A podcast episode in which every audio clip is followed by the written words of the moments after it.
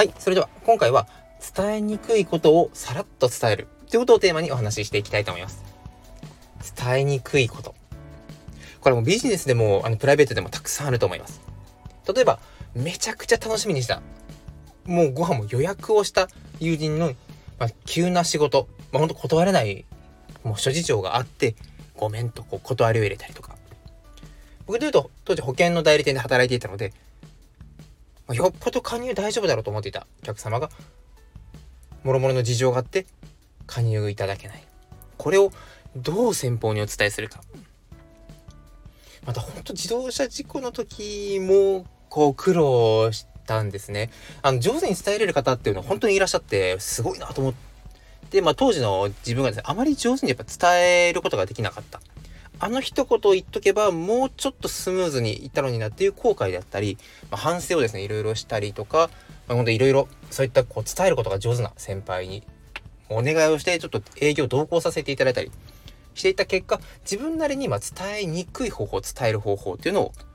編み出したって言い方変なんですけど、あったのでちょっとこうお話ししてみようかなと。これはですね、シンプルに、ものすごく笑顔で爽やかにさらっと伝える。これに尽きるなと思いました。言いにくいことだからこそ、多分めちゃくちゃ考えると思うんです。いや、これ伝えたら相手ってどんな気持ちになるかなとか、うわ、でももうちょっといい言い回しないかなとか、あれこれ考えると、すごいもう眉間にしわが寄ってきて、見てて、ああ、なんか言いにくいこと言うんだろうなっていう空気が出ちゃうんですね。もちろん、言葉に重みを持たせて、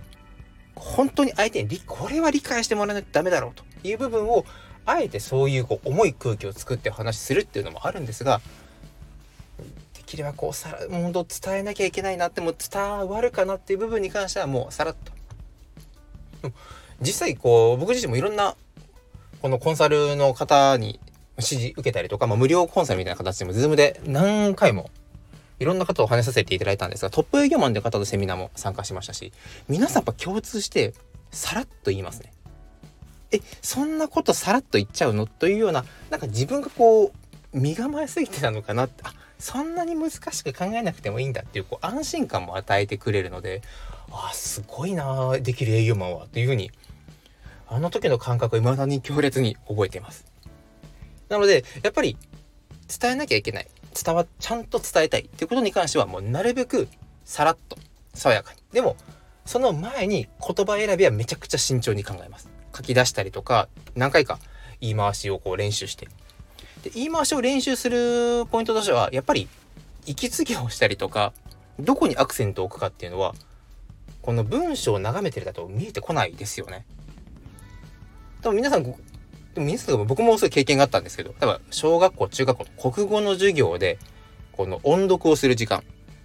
目で追ってる時に関しては、特に問題なくさらさら読めると思うんですが、いざこう、みんなの前一人こう席を立って音読をする。こういう時ってやっぱ、